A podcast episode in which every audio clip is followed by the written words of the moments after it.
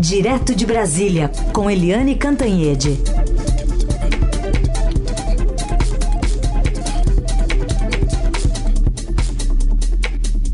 Oi, Eliane, bom dia. Oi, bom dia, Raíssen, Carolina, ouvintes. Bom dia, Eliane. Bom, todos os olhos voltados para a Assembleia Geral da ONU, abertura prevista para as 11 da manhã. E a gente estava até agora há pouco falando com um professor de Relações Internacionais da FAAP, professor Vinícius Rodrigues, é, sobre que tom poderia ser adotado pelo presidente, até em relação a uma articulação que está sendo feita aí nos bastidores de governos de países democráticos para começar a reconhecer praticamente imediatamente o resultado das urnas do Brasil, para que isso seja uma resposta muito rápida a qualquer tentativa do presidente é, melar o sistema eleitoral, falar mal das urnas e, e, e, e, todo esse sentido. E o professor falava que é melhor essa articulação internacional, é, até algo como foi feito nos Estados Unidos, por conta da eleição do Trump, do que uma tentativa do presidente permanecer de forma indevida no cargo. Como é que você avalia é, o que pode sair né, da, desse discurso do presidente, que também pode ser o último como presidente da República do Brasil. Pois é, Carolina, ontem o presidente, ontem ou domingo, o presidente Jair Bolsonaro disse em Londres que se ele não vencer em primeiro turno, é, é porque tem algo errado no TSE, no Tribunal Superior Eleitoral. Isso foi ruim, né? O presidente da República falar no exterior, né? É, ali cavando uma repercussão internacional para esse tipo de ameaça. Ameaça, porque em nenhum minuto você teve nenhum indício de pesquisa nenhuma, de, enfim, de informação nenhuma, de, de nada, de que o presidente Jair Bolsonaro poderia vencer em primeiro turno.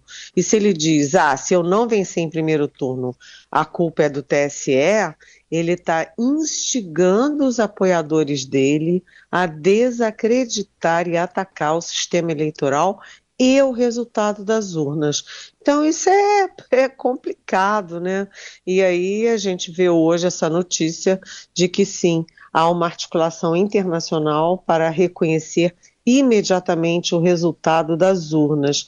É, o presidente Jair Bolsonaro, o que me preocupa e deveria preocupar os brasileiros no discurso dele de hoje na Assembleia Geral da ONU, lembrando que essa é uma função do presidente brasileiro, seja ele Chico, Maria, João ou Jair, né, cabe ao presidente do Brasil abrir a Assembleia Geral da ONU. Mas o que me preocupa é que o presidente Bolsonaro, nesse discurso da ONU, você vê quem faz os discursos do, do, dos presidentes é, numa, num, num púlpito internacional é o Itamaraty. O Itamaraty faz uma prévia do discurso, faz o que a gente chama no jornalismo um copião, né, com os principais temas, com os principais enfoques internacionais, manda para o Palácio do Planalto, o presidente dá uma mexidinha daqui, outra dali, consulta um assessor ou outro, seu assessor internacional. Mas dessa vez o que me preocupa é que a gente lê é, na mídia, lê na imprensa, que o presidente submeteu o discurso dele ao pastor Silas Malafaia, ao presidente do PL, Valdemar da Costa Neto, sabe? Todo mundo põe a mão no discurso e um dá um palpite, outro dá outro, aí ele está indo com duas cópias, uma cópia mais de estadista, outra cópia mais de candidato, mais beligerante. Então esse discurso está me parecendo uma coisa meio mal ajambrada. E o presidente Jair Bolsonaro não costuma ser muito feliz nas investidas dele internacionais. Eu lembro que nos primeiros meses de governo, Bolsonaro estreou no cenário internacional com a ida a Davos. A Davos, que, enfim, reúne né, as maiores economias, é um grande momento de se mostrar ao mercado, aos investidores, e o presidente sequer foi capaz de concluir o tempo do discurso Ele usou só uma parte do tempo, não fez um discurso completo, aquele discurso que se esperava de um presidente recém-eleito para falar das maravilhas do seu país, mostrar como é bom para o investidor vir para o Brasil. Não, foi um discurso xoxo, sem graça, menor do que o tempo permitido ao presidente. É, e o Bolsonaro está vendo que as pesquisas estão muito desfavoráveis a ele, e eu tenho realmente medo do que vai ser esse discurso. Certamente não será um discurso de estadista, porque o Bolsonaro já mostrou amplamente que não é um estadista. É, mas eu acho que será menos ao mundo e mais um discurso de campanha, o pior o pior. O grande temor é que o Bolsonaro fale que se ele não ganhar, né, ele diga ao mundo que se ele não ganhar, o Brasil ficará péssimo, mergulhado no comunismo, ou sei lá, algo desse gênero. Ou seja, ele fazendo campanha novamente contra ele fez quando reuniu dezenas e dezenas de embaixadores estrangeiros sediados em Brasília, naquele discurso eleitoral contra as urnas eletrônicas, contra o Supremo Tribunal Federal, contra o TSE, contra os próprios ministros do Supremo, que ele citou nominalmente, num discurso é, para embaixadores estrangeiros. O grande temor é que ele repita na ONU aquele Bolsonaro que falou uh, no Palácio da Alvorada aos uh, representantes estrangeiros no Brasil. Bom, vamos acompanhar para saber logo mais então, Eliane, se vai ser o estadista ou o, o, candidato, mas em Londres acho que não há dúvida, o candidato é que foi, né? Olha, Londres realmente foi um outro vexame um outro vexame. Os bolsonaristas estão me criticando muito pela coluna de hoje no Estadão. Né? Já recebi as, as, as críticas na coluna, os comentários na coluna, mas cá para nós, né? A foto que, aliás, o Estadão não trouxe, é, a foto é muito chocante, porque é o Bolsonaro é, ao cumprimentar o rei Charles, que é o filho da rainha que estava sendo sepultada ontem, né, o Bolsonaro está rindo, quase gargalhando assim, um tapinha no ombro é, do, do rei. Primeiro, é, nem num velório, no funeral, num, de um plebeu qualquer, de um amigo qualquer, de uma pessoa qualquer, você cumprimenta o filho uh, da pessoa morta rindo alegremente. Isso não existe. Principalmente se você é presidente de um país e está cumprimentando um rei ou um chefe de governo, um chefe de Estado de outro país. Né? Então não faz o menor sentido aquela risada do Bolsonaro cumprimentando o rei. Segundo, não se toca em rei e rainha. Como é que o Bolsonaro dá um tapinha no ombro do rei como se fosse um amigo dele tomando chopp ali na esquina? Sabe? Qualquer secretário iniciante do Itamaraty, qualquer é, aspirante a diplomata no mundo inteiro sabe que você não toca em reis e rainhas, muito menos num funeral, sabe? Muito menos com um tapinha de amigo, de amigão, opa, tudo bem, estamos bem aí, sabe? Tudo muito inadequado. O presidente Jair Bolsonaro usou a viagem, como eu já disse, para fazer novas ameaças, atiçar a turba dele contra o TSE. Presidente Bolsonaro foi para a janela da embaixada brasileira, que é um prédio pago com dinheiro público para fazer comício de campanha. Sabe, é tudo errado. Aí a gente vê que é, teve ali militante bolsonarista dizendo, olha só, gente, é, é, sabe, hostilizando a jornalista e o, o, cinegrafista da BBC de Londres, dizendo: vocês não são bem-vindos aqui em Londres. Exato. Como assim? A BBC é de Londres. A BBC é a TV estatal de Londres. Estatal de Londres. É super amada, super prestigiada em Londres. É a casa deles. Fez a transmissão oficial de todo o funeral, né, Eliane? Pois é, ou seja, se alguém ali não era bem-vindo, não eram os jornalistas da BBC de Londres, eram aqueles que estavam fazendo tumulto no dia do funeral. Aliás, outra imagem que mata a gente de vergonha é de um inglês dando uma bronca nos, nos militantes brasileiros bolsonaristas, dizendo: olha, por favor, respeito a nossa rainha. Vocês estão na Inglaterra. Isso aqui é Inglaterra. Por favor, respeito, respeito a nossa rainha. Ou seja, tudo fora de lugar, tudo inadequado, sabe? E agora se lê também que o Bolsonaro uhum. recusou o encontro com o chanceler britânico para falar dos, das relações bilaterais, alegando falta de tempo sinceramente, ele foi para lá para fazer imagens de estadista e foi e acabou fazendo, é, dando mais um vexame. Começou e terminou este mandato é, dando vexames no cenário internacional. Muito desagradável.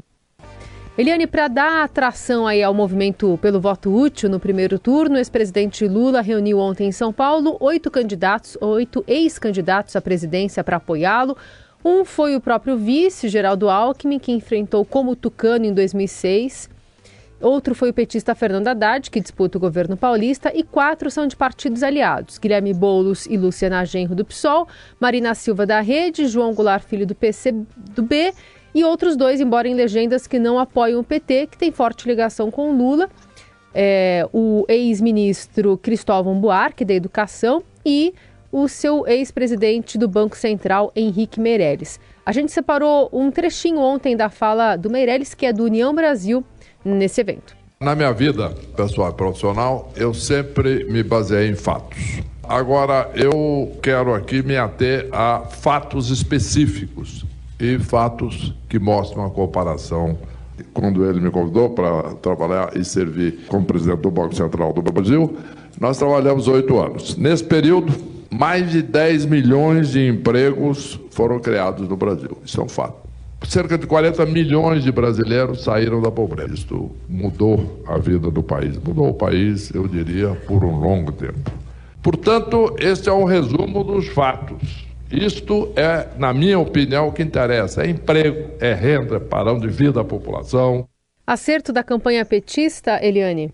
Olha, é, ontem foi um, houve um grande debate se isso era importante ou não era importante e tal. E eu fiquei no lado de que afora o, o Henrique Meirelles, que realmente esse foi um belo gol, né? O resto é mais do mesmo, é chover no molhado. Por quê? Se você olhar aquela a foto, a intenção do ex-presidente Lula era ampliar o leque dele, era criar a sensação de um pacto nacional, é, de uma, enfim, de uma grande aliança nacional para fazer uma, uma transição depois de Bolsonaro. Mas a gente pega todos esses nomes que você citou, eles são nomes que são naturalmente é, que são de esquerda e que são naturalmente a favor do Lula. Né? Cristóvão Buarque né, era do PT, foi ministro da Educação do Lula, qual era a alternativa dele? Luciana Genro, do PSOL, qual era a alternativa dela numa eleição polarizada desse jeito? Guilherme Boulos, né? ou seja, é, eles já seriam naturalmente uh, pró-Lula no embate é, cara a cara, frente a frente com o Bolsonaro. É, o Henrique Meirelles, ele, apesar de eu ter ressalvado que esse sim é uma é uma boa aquisição para a campanha, porque ele fala ao mercado, ele dá uma, uma estabilidade ou uma promessa de estabilidade, é, de segurança ali na, na, no eventual governo Lula, mas o Henrique Meirelles foi presidente do Banco Central no governo Lula, ou seja, ele já faz parte da equipe. O Lula não trouxe nada de novo, nada além das fronteiras que ele já tem. Né? Por exemplo, seria importante num momento como esse se ele tivesse trazido os ex-adversários do PSDB, porque desde a redemocratização os grandes embates do Lula e do PT foram com o PSDB. Ele poderia ter trazido o Fernando Henrique Cardoso. Tudo bem, Fernando Henrique tem problemas de saúde, não poderia é, comparecer, mas poderia ter trazido o José Serra, é, senador do PSDB, que foi candidato é, mais de uma vez à presidência. Poderia ter trazido Aécio Neves, que também concorreu com Dilma Rousseff à presidência. E os tucanos não compareceram né, é, alegando, inclusive, que eles têm candidato. O PSDB está na coligação com o MDB é, para apoiar Simone Tebet. Além disso, tem também o Roberto Freire. Roberto Freire, que é o presidente, que é o presidente não, mas ele é o manda-chuva desde sempre do Cidadania, é, e o, ele foi candidato à presidência da República e o Cidadania também está na coligação da Simone Tebet. Então eu acho que foi um pouco chover no molhado, né? Oito ex-presidentes, mas todos ali já da, da tendência à esquerda, da tendência pró-Lula. A novidade foi realmente o Meirelles, que teve, como o Heisen já falou, né? Teve efeito aí no dólar, teve efeito nas bolsas, etc., porque é uma sinalização de que o Lula não vai reinventar a roda nem brincar de fazer governo muito à esquerda, muito excessivamente é, por exemplo, na economia. Né? Até agora a gente não sabe direito o que, que, que é a proposta, qual é a proposta do Lula para a economia, então a foto do Henrique Meirelles foi sim importante. O resto, chover no molhado todo mundo já estava mesmo nessa chuva uh, da volta do PT. Aliás, quando você olha aquela foto, me lembra muito 2003. Né? A Marina Silva era ministra, o Henrique Meirelles era presidente do Banco Central, é, Cristóvão Buarque era uh, ministro da Educação. Só que em 2003 é, o Lula pegou um país muito organizado, uma herança bendita do Fernando Henrique Cardoso. E olha, enfrentar oposição doce, né, é, elegante, gentil dos tucanos é uma coisa. 2023 será outra muito diferente, com problemas sérios na economia, na política, no social muita fome, muita gente na rua, muita violência e uhum. é, a oposição bolsonarista não é doce como a tucana, né? É uma oposição muito mais beligerante e até literalmente armada. É. Bom, Helene, para fechar, o que, que você nos diz da pesquisa IPEC, né? Primeiro turno 47 a 31% para Lula sobre Bolsonaro, mas chama atenção uma perspectiva de vitória em primeiro turno, pelo menos na pesquisa aparece 52% dos votos válidos para Lula. Pois é, é, essa eu acho uma, eu acho que foi um, um índice muito importante. 52% dos votos válidos devolve a Lula o sonho de se eleger em primeiro turno. Né? Isso vai depender de muitos fatores, por exemplo, do dia. Se tiver chovendo muito, muito frio, uh, etc., isso aumenta muito a abstenção. E a abstenção aumenta é, no eleitorado mais pobre, que é o eleitorado mais lulista. Depende muito da, da abstenção, depende também dessas duas retas, dessas duas semanas de retas é, de reta final. Mas a pesquisa IPEC traz de volta para o cenário a possibilidade de vitória em primeiro turno.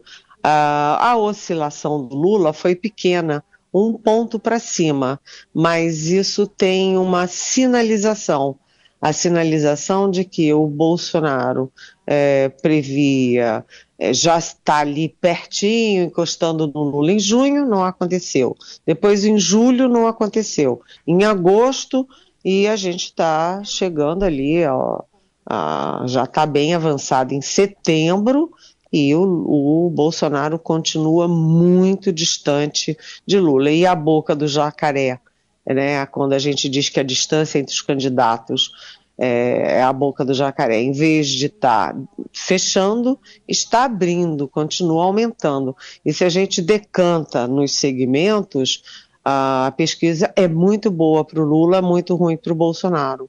Lula é, continua muito sólido e muito à frente no Nordeste, continua à frente no Sudeste, continua à frente entre os que têm até um salário mínimo, os que têm um a dois salários mínimos e, detalhe, é, continua avançando num território que era do Bolsonaro, que é o território de dois a cinco salários mínimos, ou seja, a classe média baixa. O Lula é, roubou esse eleitorado do, do Bolsonaro. Além disso, é, o Lula continua muito sólido, com 50% entre as mulheres, né, e o Bolsonaro parou de crescer entre os evangélicos, ou seja, o Bolsonaro não tem mais para onde crescer.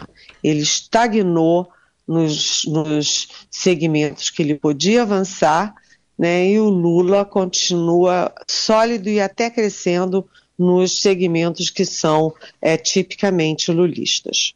Análise da Eliane Cantanhede, sempre às nove da manhã, a partir das nove aqui no Jornal Dourado. E você ouve novamente essa análise, compartilha por aí nas plataformas digitais do Estadão, já já em podcast também. Obrigada, viu, Eliane? Até amanhã. Até amanhã. Beijão.